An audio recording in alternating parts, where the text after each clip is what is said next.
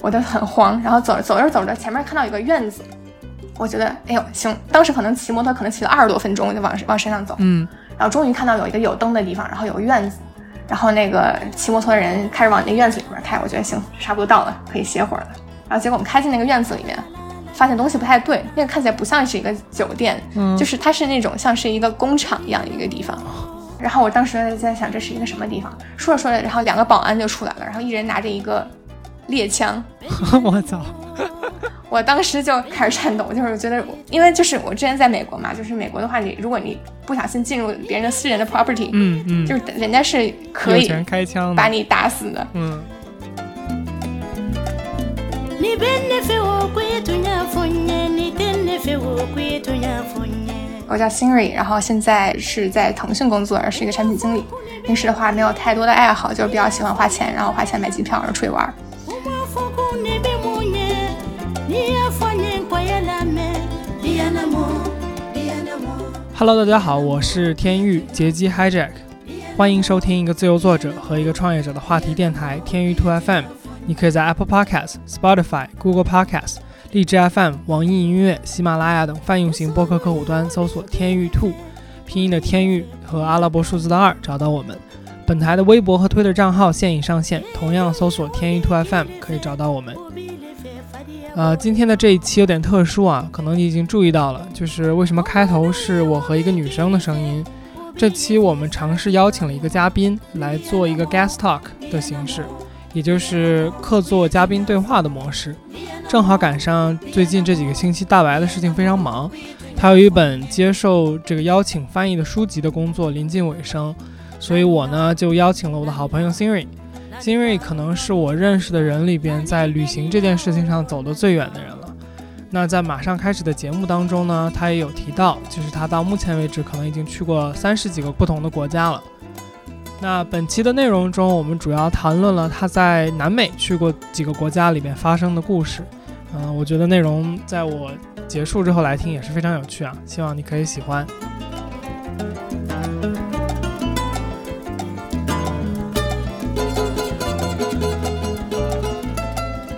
但是现在就是因为疫情嘛，所以是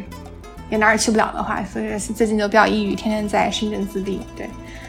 我一直就是觉得，对，在我的朋友圈里面，应该没有人在我知道的范围里比你旅游更多，或者是更会旅游了。之前就是吗经常看你发那种呃，就是飞机的航路图，然后就觉得很惊奇，就是多到像头发丝一样，各个地方连在一起。你大概去过多少国家？你有记过是不是？我没有认真的掰指头数过，但大概就是二三十个吧，就是可能三十出头的样子。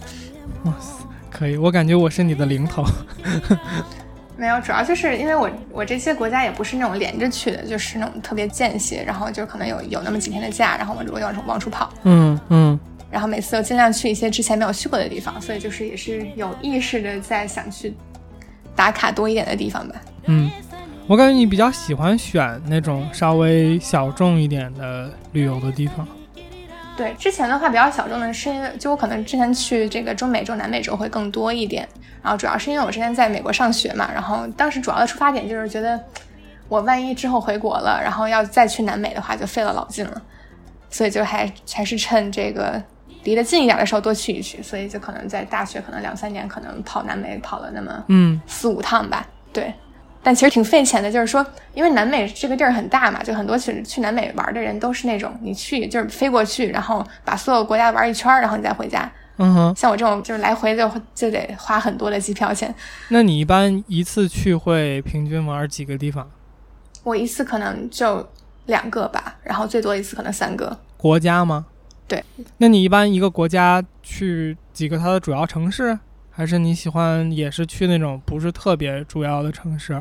主要的城市可能还是去吧，但是有一些就比如说南美的一些比较主要的景点，像秘鲁的 Machu Picchu，它其实是在一个小城市的，所以就是那个城市不是个主要的城市，但是是那种那种傻游客都会去的地方。 所以就是还是在南美的比较旅游发达一点的城市会是你选择的是吗？对，但是有一次就是我们就去了一个就是没有那么发达的城市。其实南美很多国家它的这个基础设施其实没有特别的发达，所以就说你如果去一个不是非常就是那种 develop 非常好的一个那种成熟景点的话，其实你会遇到非常多的问题。嗯嗯，明白。对，反正就我就记得有一次，就是我和我男朋友出去玩，然后我们是去的哥伦比亚，然后哥伦比亚的话，我们是先去了一些比较大众一些的景点，就比如说波哥大它的首都，嗯哼，然后包括 Cartagena 是一个加勒比海岸的一个港口。比较著名的可能是就是马尔克斯《霍乱时期的爱情》，那个作者是这个地方来的，然后他那个那个故事也是发生在这个城市，嗯这些都是一些比较常规的操作，啊、但是当时的话，就是我突然就觉得，我想看火烈鸟，嗯我之前没见过活的，不是我见过活的，但是我没有见过不在动物园里面的活的，嗯嗯我就通过什么乱七八糟的旅游网站，然后就发现，在那北部吧有一个火烈鸟自然保护区，嗯哼就是你可以看到这活的嗯野生的火烈鸟，我就特别想看。但是那个其实那个自然保护区并不是一个非常大的一个，就是那种从国外来的游客会去的一个景点，是一个比较 local 的一个景点，然后交通就是不是特别方便，嗯，所以的话就是它可能离最近的一个机场可能开车得六七个小时才能过去。哇，对，然后我们当时的话就是坐了飞机，然后到那个最近的城市叫 Rihacha，就是先订了个酒店嘛，然后那边其实酒店也不是特别多，然后我们在网站上大概找就就这种网站上找到了一个看起来非常 nice，嗯然后就感觉是走那种 eco friendly 风格的一个酒店，嗯哼 然后就是所有的东西都非常 earthly，review 也特别好，嗯然后我们就订了那个酒店，然后觉得很正常，然后下了飞机，像那种普通旅游旅游的那种常规操作，打了一个出租车，然后告诉这个司机我们要去哪儿，嗯然后司机就走了。然后那个车程的话大概是两个小时，嗯哼，但是走走在路上你就发现这个路越走越小，越走越小。然后包括就是走着走着，路边就开始有那种卖汽油的，就是那种卖那种桶装汽油，哈哈哈，就是因为那个部分会比较靠近委内瑞拉一点，然后那边会比较乱嘛，所以就是经常会有士兵去做那种车子检查。嗯然后有的时候还会收点收点贿什么的。然后我们就可能他们看到是有一些外国友人来了，可能想留个好印象，然后就就放司机走了，没跟他们收贿。反正最后就是开了两个小时吧，开到一个就快到了。我以为就快到酒店了，然后我们就可以直接就把什么箱子给这些酒店的工作人员，我们就先睡觉，明天再去看火烈鸟。我是这么想的，嗯但是那个司机停下车以后，这个周围好像啥也没有。然后司机，然后就是就说你们确定是这儿吗？我说嗯这就是就这个地址这个地方，这个地址是这儿的话就是这儿。嗯，，对。然后我当时也很懵，然后那个司机的英文也不会说的太多句，然后我们的这个交交流也很有问题，然后还得 Google Translate 说半天。嗯然后那个司机就开始下车帮我们问周围的人说这个酒店到底在哪儿，然后问了半天他回来了，嗯，他回到车里来跟我们说，说我只能送你们到这儿。这话听着很吓人，我觉得。我然后我他妈就尬住，然后就是说那怎么办？然后我们那个司机还是挺好一人，然后觉得我们俩傻亚洲人人生地不熟的跟那儿晃，嗯然后他就帮我们四处打听了一下，然后后来告诉我们说，因为是一个比较 eco friendly 的酒店，它是在一个山里面，嗯所以说呃车只能开在公路上，所以下面的路是走不了的，所以就他他就帮我们打了两个摩的，那两个骑摩的的人就是那种嗯拍拍胸脯说我知道这个地儿在哪儿，嗯你不用担心，你把钱给我，我就把你送到了。 嗯我说行吧行吧，那我们就坐摩的吧。嗯但是我们当时是拿着箱子的，就是我不是那种 like，就是我们那次出去不是那种像 backpacker 一样，就带一个包子，我们还有箱子，嗯所以就是我们俩一人坐在一个摩托车后座上，然后我抱着我的箱子，然后再抱着前面那个人，这么坐在摩托车上，嗯我们就出发了。我们就开始坐着两个摩托车开始上山。嗯那个时候已经天天已经黑了，我当时就有点害怕，嗯就是那种山上那种土路，然后也没有灯，然后也不知道在往哪儿开，嗯路就非常难走，特别颠。然后我当时在想，我他妈现在要去哪儿？嗯我就很慌。然后走着走着走着，前面看到有个院子，我觉得哎呦行，当时可能骑摩托可能骑了二十多分钟，就往往山上走。嗯然后终于看到有一个有灯的地方，然后有个院子，然后那个骑摩托的人开始往那院子里面开，我觉得行，差不多到了，可以歇会儿了。然后结果我们开进那个院子里面，发现东西不太对，那个看起来不像是一个酒店，嗯就是它是那种像是一个工厂一样的一个地方。然后我当时在想这是一个什么地方，说着说着，然后两个保安就出来了，然后一人拿着一个猎枪，嗯， 我操，我当时就开始颤抖，就是觉得我，因为就是我之前在美国嘛，就是美国的话，你如果你不小心进入别人的私人的 property，嗯嗯，就是人家是可有以钱开枪把的，你打死的，嗯可以向你开枪的。然后我看到两个人出来，然后我们在一个不知道是什么的院子里面，然后他们两个人一人抱着一个猎枪， 我就开始颤抖。嗯，我就说，我他妈就是我我我这个二十多二十年的生命就要结束在这里了吗？ 我操，主要就是我就看到他们就是那个司机在跟在跟那些人在交流的过程中，他们也有点慌，嗯就让我更慌了，嗯让我以我如果他们知道怎么回事，他们能跟他们解释一下啊，我们就是来傻游客，我们想找个酒店。嗯哼，反正后来就他们还给那给那两个人说点好话，还给了点钱，最后我们把这个钱也给他给人家补上了。嗯，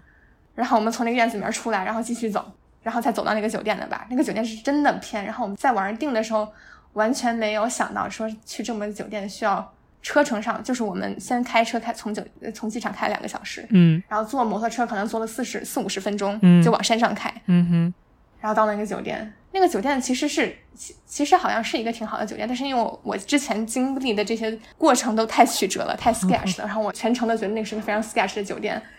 然后我一直觉得这些酒店的工作人员都奇奇怪怪的，就是因为他们是那种非常 eco friendly、非常那种 hipster 那种人，嗯就感觉就是走那种灵魂精神路线。然后我觉得他们特别奇怪。嗯嗯然后我我我我全程都有个就是感就我我住在那个时候，我一直都非常那种被害妄想症，你知道吗？就我觉得他们都不是什么好人，我甚至有那种想法，就是说，是他们是不是一帮疯子，或者是一帮反社会人格？然后我坐在这里，他们半夜会给我喂点奇奇怪怪的东西，把我扔到后山去。 嗯嗯但是你这是我那天晚上的想法，嗯但我第二天起来以后发现这个这个是还是个挺好的酒店，嗯， anyway，这还挺正常的。对，它是很小的酒店，就是它一共就几个工作人员，然后也没有几个客房，它是走那种 boutique 路线。嗯但是你半夜要用一种很 sketchy 的方式到了那个酒店，就会容易觉得这是一个什我进了一个什么什么奇奇怪怪的小酒店，然后我是不是会有什么人身危险？你们到的时候几点了呀？可能就是到了酒店可能已经十点多了，但是那个地方的话，基本就是天黑了之后就没什么东西了，所以就会显得特别晚。几点就天黑了呀？我感觉那如果还是在山里的话，那确实是很吓人。呃，可能天黑的话，七点钟就开始暗了，我靠！七点半八点就黑透了。那要按你这个说法，你那个出租车到的时候就已经黑了。对，出租车到的时候就已经就开始天变暗了，基本快黑掉了。哦，然后我就开始坐摩的上山，然后我就觉得很慌，这个全程一共多长时间？三四个小时？全程可能三个小时吧，可能有一个小时在摩托车上，然后抱着我自己的箱子，坐在摩托车上，还尝试不要掉下去，就是我还得保证自己不从摩托车上掉下去，因为那个路很颠。嗯嗯嗯但是我们第二天去跟那个酒店老板聊天，才发现这个不是去那个酒店的正确的打开方式。嗯我们应该就是在预定的时候就跟他们说好，我们几点会在哪儿，然后他们会去接。嗯他们会有那种大的 SUV，然后就是走那山路上去。反正我们后来走的时候是他被他们那个车送下去的，哦但是后来的话，因为他们那个他们在那个 Expedia 上的信息比较有限，他们是主要是在一个他们自己的网站上面卖自己的房间的，嗯然后网站上面那些信息的话都是西班牙语，所以没有看到。嗯嗯而且一般的话就是出去玩的话都想省点钱嘛，如果如果是你让酒店去接的话，一般都会比较贵一点。然后我们当时想的就是我们自己打车的话会便宜不少，所以我们就自己打车过去了，嗯嗯。就是还是 too naive。那后来火烈鸟看上了吗？火烈鸟看上了，后来就是感觉非常 traumatized。第二天火烈鸟还是挺好，就是就是我们打另外一个车，然后去那个火烈鸟公园，那个还是挺神奇的。就是它是先把你送到一个湖边，然后湖边的话有条有那种当地人开这种就是划着那种小破船，就是小破木头船，嗯都有点漏水的那种，嗯，就是带着你划着船去追那些火烈鸟。就感觉我这辈子没有见过那么多火烈鸟。划着船去，这火烈鸟是一种水鸟嘛，就是它们都都站在水里，嗯，所以我们得划着船去追它们。它等于就直接在你船周围那种吗？呃也没有那么近，因为是野生动物嘛，它都会跟你表保持一个它觉得安全的距离，哦所以就是那那个人就是带我们尽可能的就是离近一点， ，I see，然后他可以划着船去吓它们，就是一帮人火烈鸟高高兴兴的跟那儿站着，然后我们就划过去，然后把它们吓飞，就是这样子的一个活动。但是真的是有特别多，就是就是如果你能想象那种蝗灾的话，就你可以想象那么多的火烈鸟。我操，就我当时就坐那儿看的话，我就在想，火烈鸟能不能吃啊？嗯，好不好吃？ 这是哪个国家？对啊，这是哥伦比亚，对，这是哥伦比亚。那个刚才感觉开头没有那个说，你可以补一段儿，就是说，呃，南美你都去过哪些国家？呃，一六年到一九年左右吧，对，就是就跑过很多次南美，然嗯哼后去的国家，南美国家的话，就是严格在南美大陆上的话，就包括哥伦比亚、呃，秘鲁、智利、呃，阿根廷、乌拉圭，然后厄瓜多尔，对，嗯对我突然在想阿阿瓜多尔的中文名是什么？嗯嗯嗯，对，大概是这几个，但是嗯、呃也也去了很多中美洲的话，就是像像巴拿马呀、古巴呀，嗯然后可能牙买加这些中美洲国家，嗯就其实跑了还是挺多趟的。嗯哼。你一般是什么？就是放假的那种时候就会去嘛。然后每次一般你去多久呢？嗯，主要是春假，像类似于春假呀，像那个感恩节的假期这样去。嗯哼然后每次的话，可能一两周。嗯就是我有的时候放假的话，就可能会可能前面的一周翘两节不太重要的课，后面两周翘一节，把这个延长一下。嗯嗯，对，嗯可能就是每次可能是一一两周左右，然后可能去能去一两个国家。嗯嗯嗯，对，我就是突然想，就就刚才那个，就什么时候去那个南美玩那个事儿。一开始我玩的时候还比较正常，就是作为一个呃认真在美国上学的亚洲国际学生，还是就感觉就老老实实的，就是嗯只在放假时候才出去嗯玩。嗯后来可能也是变成了学校的老油条，然后胆儿也肥了。就是我们学校的话，是在期末考试之前会有一周是那种，呃，给你用来复习的，我们叫呃啊 R R ，study week 对 study week。然后我我到开始大三大四的时候就开始胆儿肥了，开始 study week 出去玩儿。嗯就包括有一次胆儿比较肥，然后我们就 study week 就跑去巴哈马，然后去找了一个 res- resort。然后因为那时候也不是旺季，也不是很贵，嗯然后我当时告诉自己，我要在那个 resort 里面复习我的 finals。嗯然后，但是事实大家都知道我是会是怎么发生 的，所以就是，嗯就大概就是我哪儿找了这么多闲时间跑去跑去南美吧。嗯另外，可能我整体的话，第大三、大四出去玩更多一点，主要是因为就是我这我我运气比较好，然后我大三的时候找到了一个挺好的一个实习，就是在 Uber 的一个实习。嗯啊，嗯这个实习的话是一个那种日常的实习，就那种 part time 的实习。嗯哼它好在就是，首先我的它给我的时薪很高，嗯就当时的话，我是在做这种嗯自动驾驶的一个部门，然后当时的话，这个自动驾驶这个 industry 的话，有很多的钱，就是很多投资人钱钱都在往这个这个 industry 里面扔，所以就是这公司都很舍得给 intern 钱。嗯嗯，当时他给一个 intern 时薪就是四十五到一个小时，四十五刀，哇塞，对，而且的话，我还不需要去公司，我就是远程工 作，我就是每周末的话，就是在那个平台上。嗯然后去输入我这周工作多少个小时，然后每两周给我发一次钱，哇但其实这个工作量其实也不是特别大，然后这个嗯，反正他当时贡献了我很多的旅游经费，很强，对，就包括当时嗯，我去了一趟古巴，嗯然后当时也也是在我在 Uber 在远程实习期期间，还有一些工作要处理嘛，我就带着电脑去古巴了。嗯哼但是就是古巴其实也是一个比较神奇的地方，因为呃，美国其实对古巴有很多的制裁，嗯就包括你去古巴之前，然后理论上来讲你是不可以去办去古巴的旅游签证的，所以你在上飞机之前，嗯哼你写的要去那儿的理由就是，就是说你要去做那种人道主义救援，你不是去玩儿的，嗯但是所有人都是去玩儿的，嗯就是这么一个情况。嗯反正到了以后的话，古巴这个地方有点像朝鲜，就是说它它是没有网的，就是你做一个过去旅游的人，也不可以买当地电话卡，嗯但你最多的可以买那种 WiFi 卡，嗯它的 WiFi 卡的一张卡是一个小时的时间，嗯然后我忘了卖多少钱了，但是一张卡一个小时，嗯然后它在城市里面，在在固定的几个点有那种 WiFi 基站。嗯然后你可以到那个 WiFi 基站，把那个卡的密码就是在一个网站里面输进去，然后开始用你的上网时间，哦，就感觉像那种类似像电话卡那种形式。这还得找一个电话亭才能上网那种感觉，对对对，因为就是我确实当时也是在工作，所以我有我需要去时不时的去打开电脑，嗯去看看有没有人给我发 email，有没有人找我这样的。嗯哼那时候在哈瓦那，然后我找了一个公园儿，我找那个离我最近的一个 WiFi 基站在一个公园，嗯然后我就坐在公园长椅上打开电脑，然后把那密码输进去，开始我的六十分钟上网冲浪的生活。嗯然后就一打开以后，发现就电脑开始给我弹提醒，哼嗯然后我才发现，就是说是因为美国对于古巴这个国家是有制裁的，然后这些美国的公司是不可以在古巴有任何形式的商业活动的。嗯所以的话，就是我当时的公司是有一个规定，就是说是你不可以把公司的电脑带到古巴去。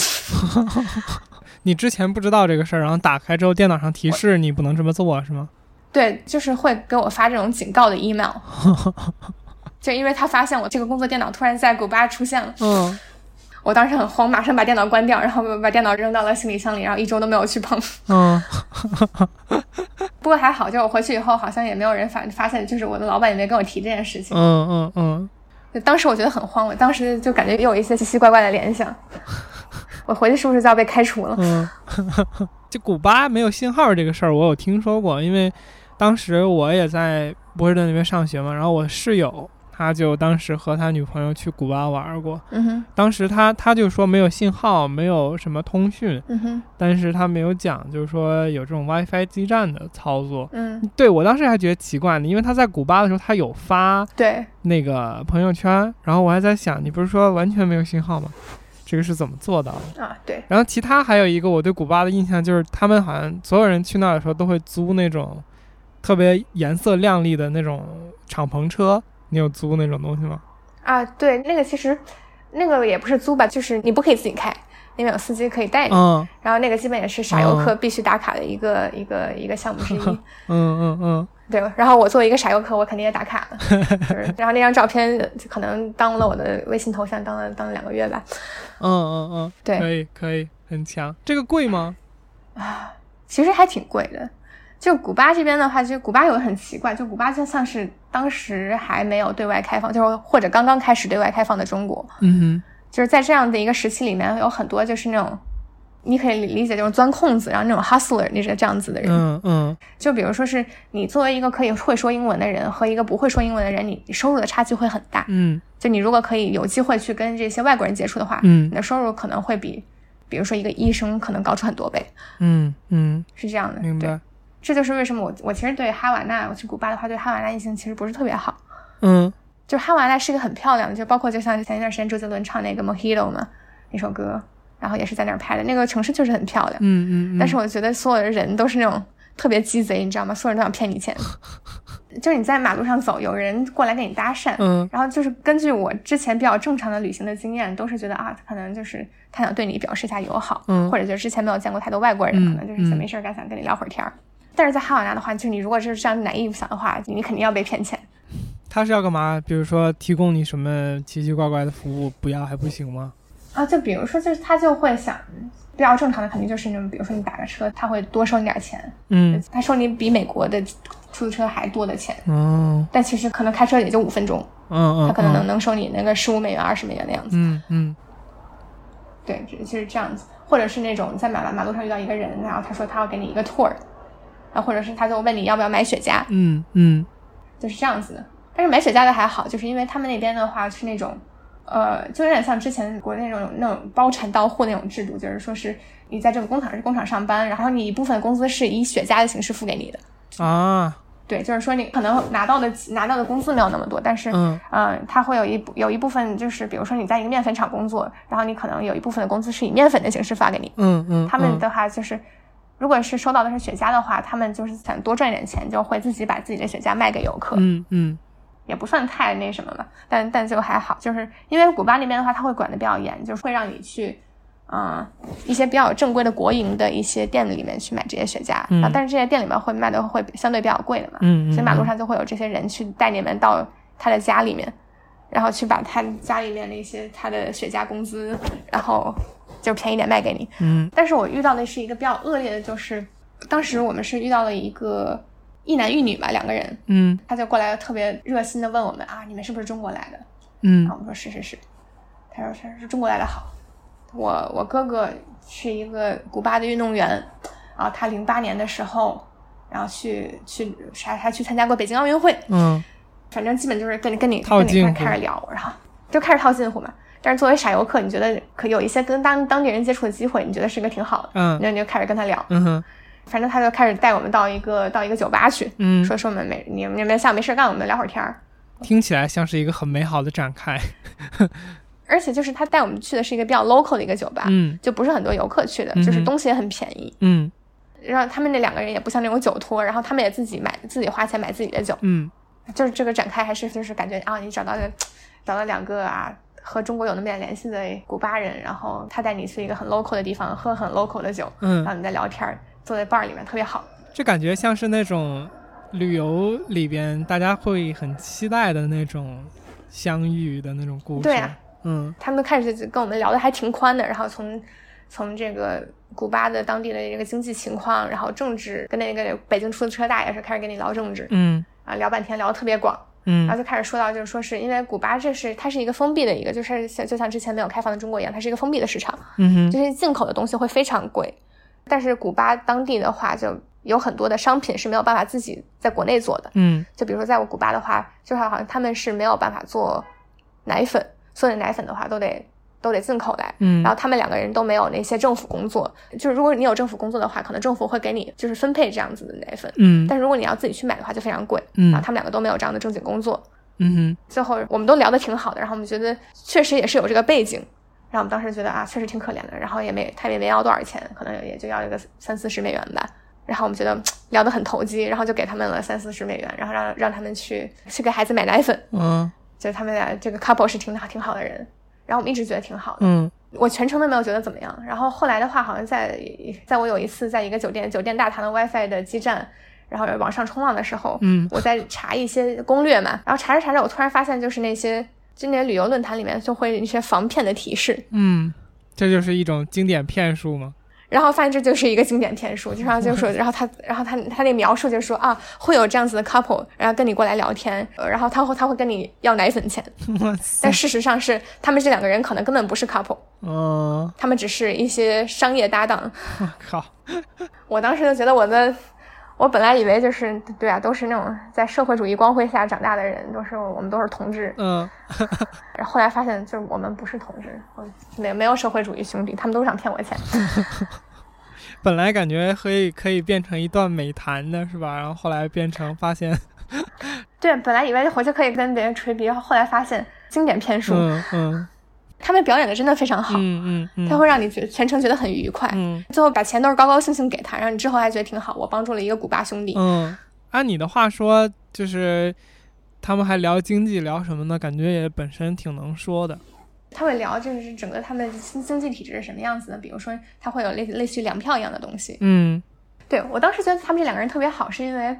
像我刚才说到，就是路上有卖雪茄的嘛，嗯我们就买了一个雪茄，然后就我在因为哈瓦那城里也很漂亮，很适合拍照，嗯然后我就说我要点一根雪茄，然后再我要边走边抽，然后当做道具，嗯然后拍照。嗯哼然后，然后我之前也没有抽过雪茄，我知道抽雪茄是不应不不能过肺的，嗯它是通过口腔黏膜来吸收的，这个我知道。嗯哼但是我不知道的是，雪茄是不应该一次抽一根儿 的，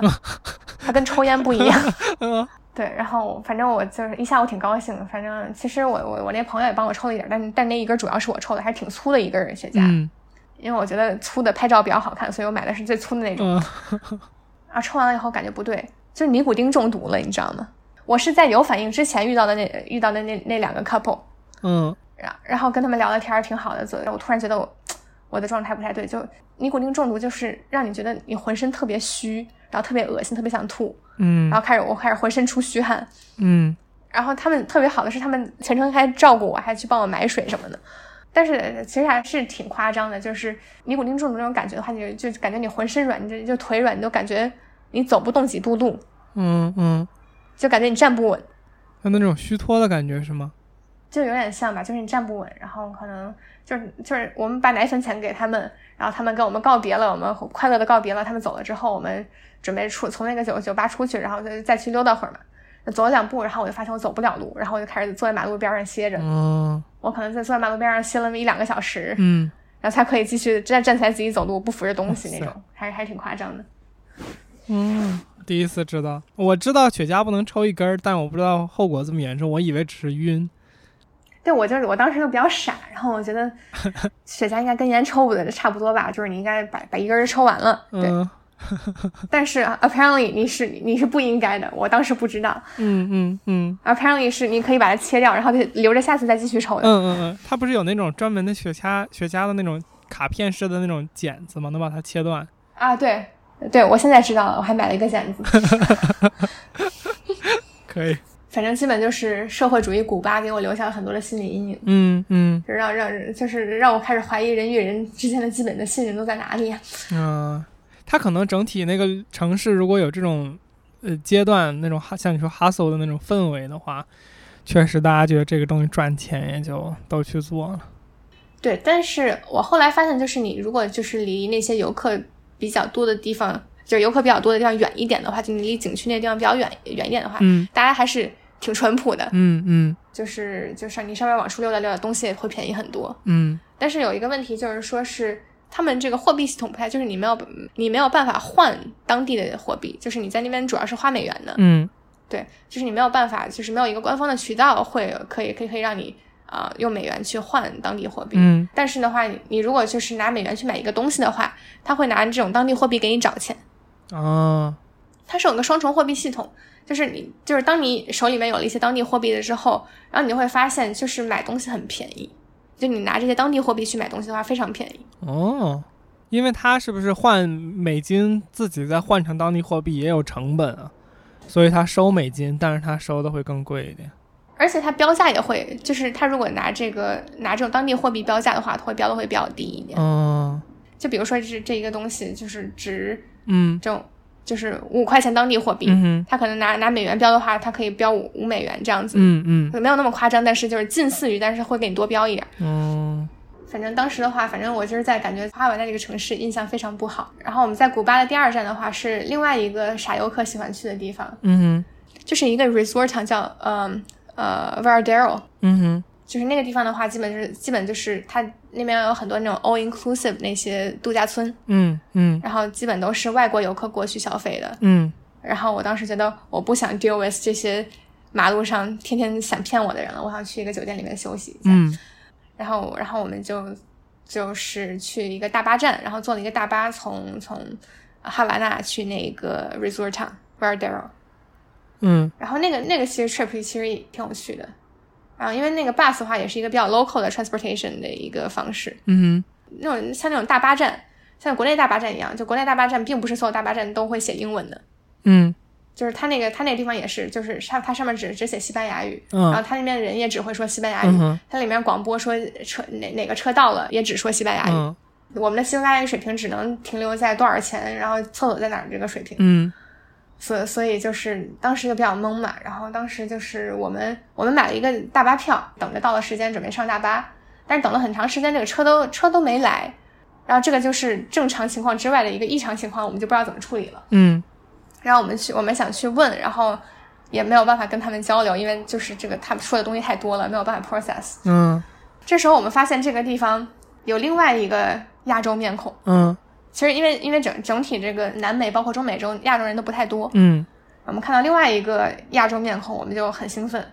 然后过去跟人打招呼，跟人聊天儿。嗯然后那个大哥是一个呃泰国人，嗯他是一个泰泰国驻巴西的一个外交官，嗯哼然后他也是放假出来玩儿，然后他是不会，他也不会说西班牙语，但是他是他是住巴西的，所以他会说葡萄牙语。啊葡萄牙语和西班牙语很近似嘛，就是很多东西你说一说，他们都能听懂。嗯哼然后我们就说，我这你就是我们的大哥，我们就跟着你走。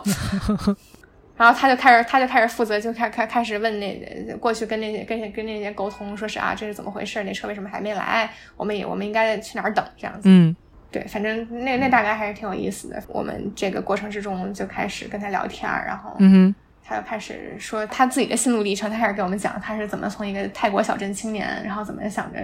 跑到巴西去当外交官。在泰国当一个外交官还是比较容易的，嗯哼就相相比于国内来讲的话，在国内的话，你可能你必须是科班出身，嗯你可能得去就是得外交学院啊，或者是你得是学这个语言出身的，然后你才，然后你还要去考公务员，然后你才有机会去当一个外交官。嗯嗯但是他的话，他跟我们说，他去巴西之前都不会说葡萄牙语，他是去那儿学现学的，那很强啊。所以还挺厉害。对，反正感觉我们感觉还挺爽的。然后他给我们看他的护照，嗯外交护照，然后里面里面去里面全都是章。然后当时我把我的护照递过去，然后他就然后就可以明显的看看到他他眼里那种不屑，你知道 吗？怎么就这么几页？但是他他得保持礼貌的微笑，然后就嗯说啊挺好啊，你去你还去过这里，嗯，好好好， 好吧，就非好常吧，敷衍。嗯嗯，那这个算不算是把之前的那个被期盼欺骗的那种友谊给补上？ 还行吧，就是就感感觉给我受伤的心灵的一些抚慰，嗯嗯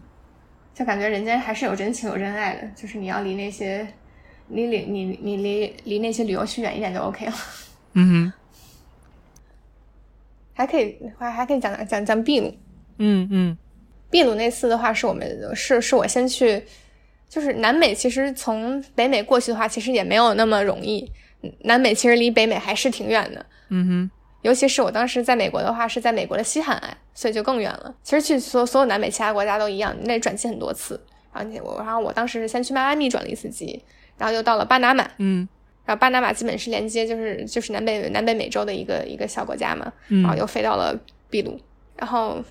秘鲁我们当时是去了两个城市，然后第一个城市是首先是 Cusco，因为 Cusco 是也是你如果是傻游客必须去的一个地方，嗯然后它是它是一个就是海拔比较高的地方，然后就有人说是像这种南美的拉萨这样子一个地方，嗯它的是文化的一个地位会比较高，因为是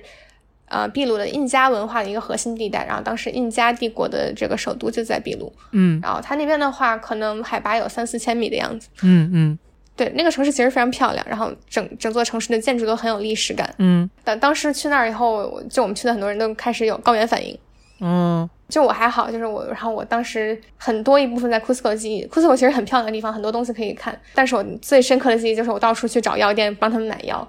高原反应的药嘛，我我一直以为这个东西是靠吸氧解决的。对，但好像是有一些就是症状上的东西，就比如说是你你腹泻呀、或者是你发烧啊，是可以通过吃一点药来解决的，哦就是症状上的一些东西。 OK，但我们当时呃高原反应没有很严重，但是还也是有一些反应，就是会你会感觉你自己走路轻飘飘的，嗯哼然后食欲会不太好。但是我我基本也也就到这儿了。嗯但是对于我来讲，食欲不好是一个还是一个挺严重的事情，因为基本从来不会发生。嗯嗯但是秘鲁有一个很很有趣的，就是秘鲁的吃的特别好吃。嗯啊我会觉得秘鲁吃的东西会可能会更符合亚洲人的一些口味，就包括就是全国的五十家最佳的餐厅这种 fifty best restaurants 里面前十里面嗯有两家都在秘鲁。哦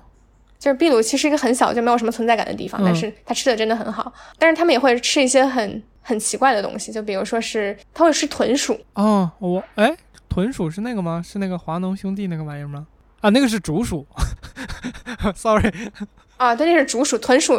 反正基本就是一种一种这种 rodent，一种那种啮齿类动物，就是特别小，然后肥肥的，然后但是但是你又感觉不太能吃。嗯然后另另外一个比较奇怪的东西就是那个呃羊驼，对，因为南美嘛，就是他们那边有很多羊驼，那那边羊驼就跟他们的羊一样，我靠，对他们会吃羊驼。嗯然后羊驼我有羊驼我有尝试，嗯吃的时候就哎还还也是有点难，就是就感觉就是草泥马这么可爱，为什么要吃草泥马？嗯嗯但但其实还挺好吃，它它那个口感有点介于牛肉和羊肉之间。嗯它可能就会比牛肉更膻一点，然后被然后更更嫩一点。嗯嗯嗯但是竹鼠我是真的没有敢尝试，因为他们那边把那个竹鼠烤成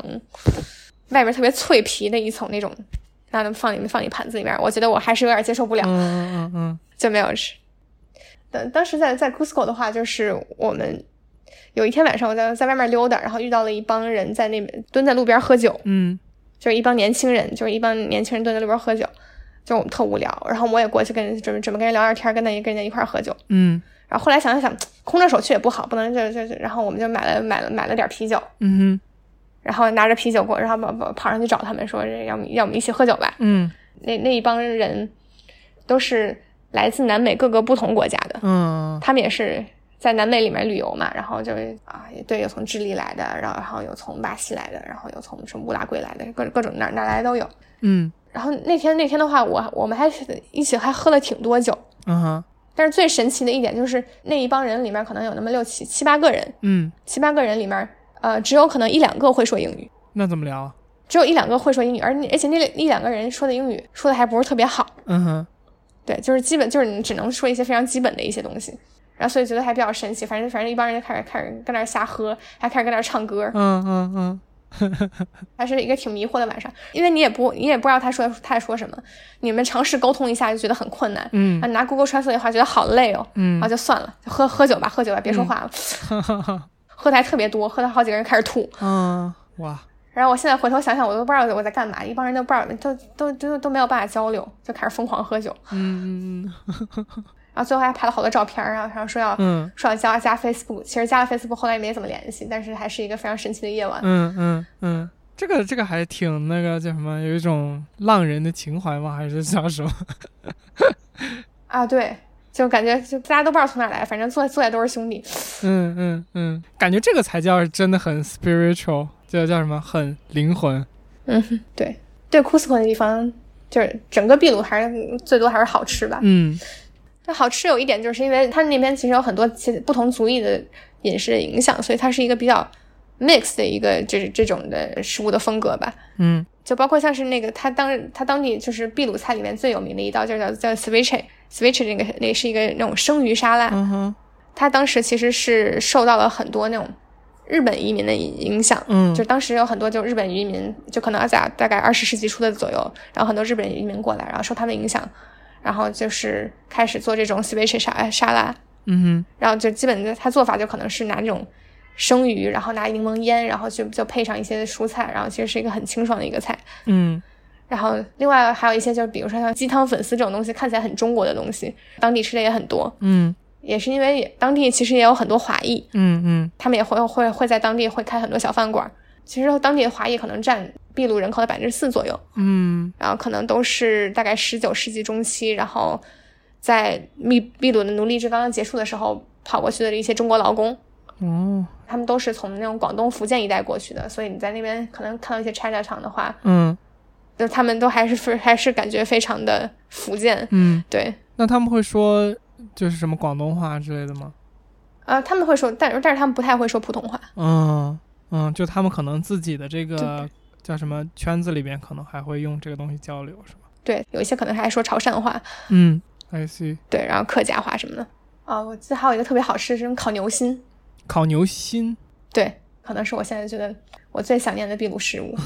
那个其实是受了很多那种非裔移民的影响，嗯就是因为整个南美都是其实其实被那西班牙人殖民的嘛，嗯就是那种殖民者都比较混蛋，然后就到处带带奴隶过去，到到到他们的殖民地过去。然后他们当时又带了很多那种非洲的奴隶过去，然后去在他们那个庄庄园里面工作嘛。嗯哼当时是因为是有这种阶级的差距，所以就是这种非裔奴隶都没有办法吃那些嗯庄园主吃那些肉，所以他们只能吃些那种边边角角那种内脏啊什么乱七八糟的。然后也是因为当时他们没有什么烤箱这样 fancy 的一些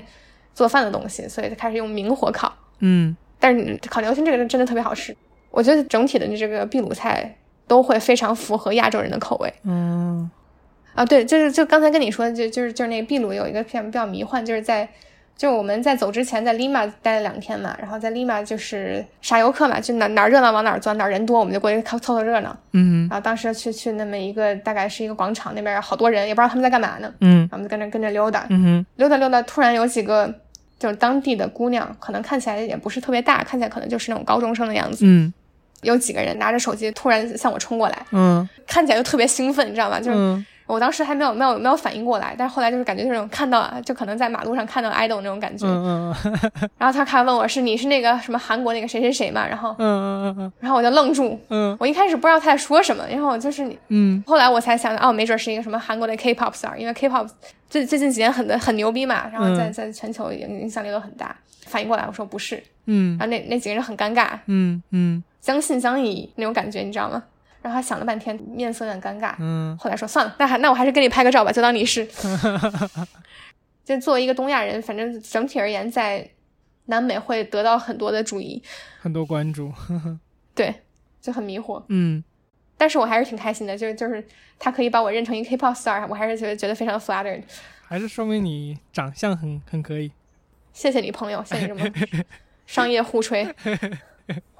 对，所以你想问什么问题来着？嗯，我想问，就是你旅游这么多，有没有什么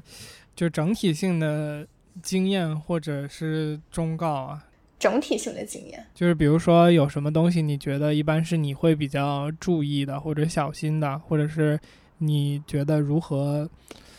会比较容易获得一个比较好的这个 experience 什么的这种？这个东西其实不太好讲，就是你如果愿意花钱的话，你不用动脑子。 I see，这当然是分情况了，就是去一个稍微经济情况比较好一点的国家，就比如说说是像像智利这种这种高收入国家，嗯你可以就是像去一个其他的正常国家那么嗯哼就想干嘛干嘛。就是其实南美其实有一些地方确实确实还是比较乱，嗯就你如果作为做一个 backpacker，做一个背包客的话，会有一些比较惊奇的体验。但是如果你的经验不是很多的话，也很容易会遇到很多的你你不知道怎么处理的状况。嗯嗯就是你如果是想避免这种状况的话，就是去一些就稍微没有那么发达，就是没有那么就是。就是发发展情况就是没有那么成熟的地方的话，还是去找一个酒店，然后让酒店的人帮你安排一下，或者找一个旅行社这样子的，就不要是那种我为了我显得自己牛逼，然后我就我就必须所有东西都要都要自己搞，嗯我要当最 edgy 的一个旅行者，嗯嗯我不是游客那种，其实没有特别多的必要。嗯其他的话，其实我其实感觉好像也没有特别多需要注意的地方吧。然后我其实去去的比较多的地方，比较成熟的地方的话，其实理论上来讲，可跟别的国家没有太大的区别。嗯就是你平时会用到的场景，你都见过，就是很正常。就比如说你买个东西啊，你要付钱，就很正常的一个场景。就即使你语言不通的话，你大概也知道大家在在干嘛，你跟人大家一起做就好了。嗯但是有一些工具确实会比较有帮助一点。然后有一个是，首先就是 Uber 是非常有帮助的一个东西。然后在一些就是规模稍微大一点的地方的话，嗯，一些南美国家都会有 Uber，嗯所以这这个其实会给你省很多事儿。就是比如说你你不需要去跟这些司机交流说我要去什么地方，嗯第一个的话就是你不用，就你可以免除这个语言交流的一个麻烦，你可以确定说你可以被送到你想去的地方。嗯，OK，然后第二的话就是说是你这个价钱上也会比较便宜一点，嗯然后就会你不会容易被被挨宰。嗯嗯当然这也是是去一些条件比较好的城市，小一点的地方的话，还是有你有时候可能需要包车或者怎么样的。嗯嗯另外一个需要注意的地方，我感觉其实没有太多的普适性，可能只有我我一个人这个样子。嗯哼主要是在在国内的话，其实也不用太多现金，然后在美国的话，大部分人也刷信用卡，嗯所以我这个人一直都不太习惯用现金，嗯所以我就是我经常会有会去一个去，就是有的时候去一个城，因为我我很多去旅行的话，其实不会有太多的，之前不会准备太多，就很很多时候我可能就提前两三天买个票，然后我去选一个不需要签证的地方我就去了，嗯然后我可能都是那种边走边看，然后边走边边查攻略那种那种类型，嗯所以有的时候我我到了的话，会那种很想当然的不会换太多的当地货币，但是这个可能是我个人需要比较注意比较多的，就是不要特别想当然，就是觉得什么地方的 infrastructure 的这种基础设施都会很好， ，Yeah，所以就是多准备现金还是非常有帮助的，对。嗯，这个很很实际。但是其实你你也看也看你这个你想走的这个路线是什么样子的，嗯哼，如果你想走那种 local 路线的话，你就是就是你你当然当然就是你你你你也多准备一些现金。但是你如果想 fancy 一点，我只去那些好的饭饭店吃饭的话，嗯其实南美整体的话，其实基础设施虽然说没有那么好，但是比东南亚还是强很多的。嗯嗯对，就基本就是说去的店里面基本都可以刷刷信用卡，所以就说是在这方面的话，其实嗯，就是南美在这方面来讲，其实困难没有那么大。对，明白。好，那么本期的主要内容就是这些，希望你听得开心。关于 guest talk 呢，也就是客座嘉宾对话这件事儿，我们希望在这次尝试之后，逐渐变成一个常驻的环节。那目前我们的节目是每两周更新一期啊，如果大家喜欢这个形式，我们会在中间原本不更新的那一周加入这个 guest talk，变成每周更新。不过主持人应该更多是天域，也就是我来担任。那么，如果你希望看到更多这样的节目呢，可以在有评论或者点赞功能的平台帮忙我们给这期节目点赞。如果你喜欢我们的节目，也请你评论、打分或者点赞，这将对我们非常有帮助。好，啰嗦的就这些。欢迎收听一个自由作者和一个创业者的话题电台天娱 Two FM。你可以在 Apple Podcast、Spotify、Google Podcast、荔枝 FM、网易音乐、喜马拉雅等泛用型播客客户端搜索“天娱兔”，拼音的天娱和阿拉伯数字的二找到我们。本台的微博和推特账号现已上线，同样搜索“天娱兔 FM” 可以找到我们。拜拜。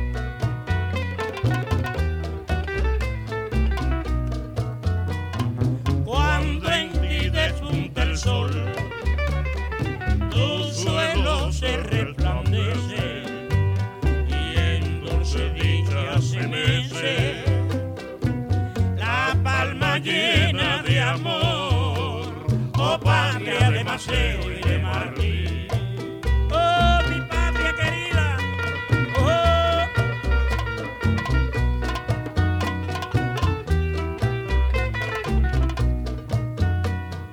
Cuba, mi patria querida, para ti es mi inspiración. Cuba, mi patria querida, para ti es mi inspiración.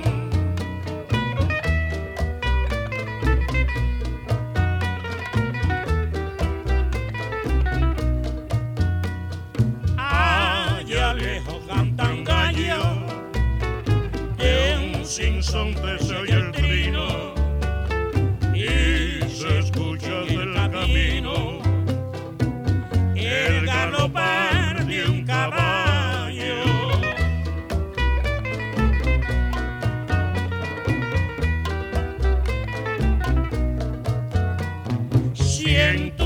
ser tan profundo de haber nacido en tu suelo, porque me gobierna el cielo, más precioso de este mundo, oh patria de Maceo y de Martín.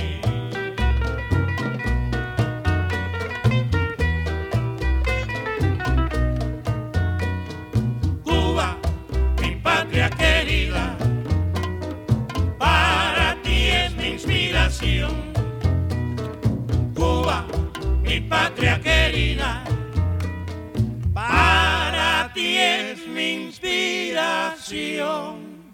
Oh patria de Maceo y de Martí.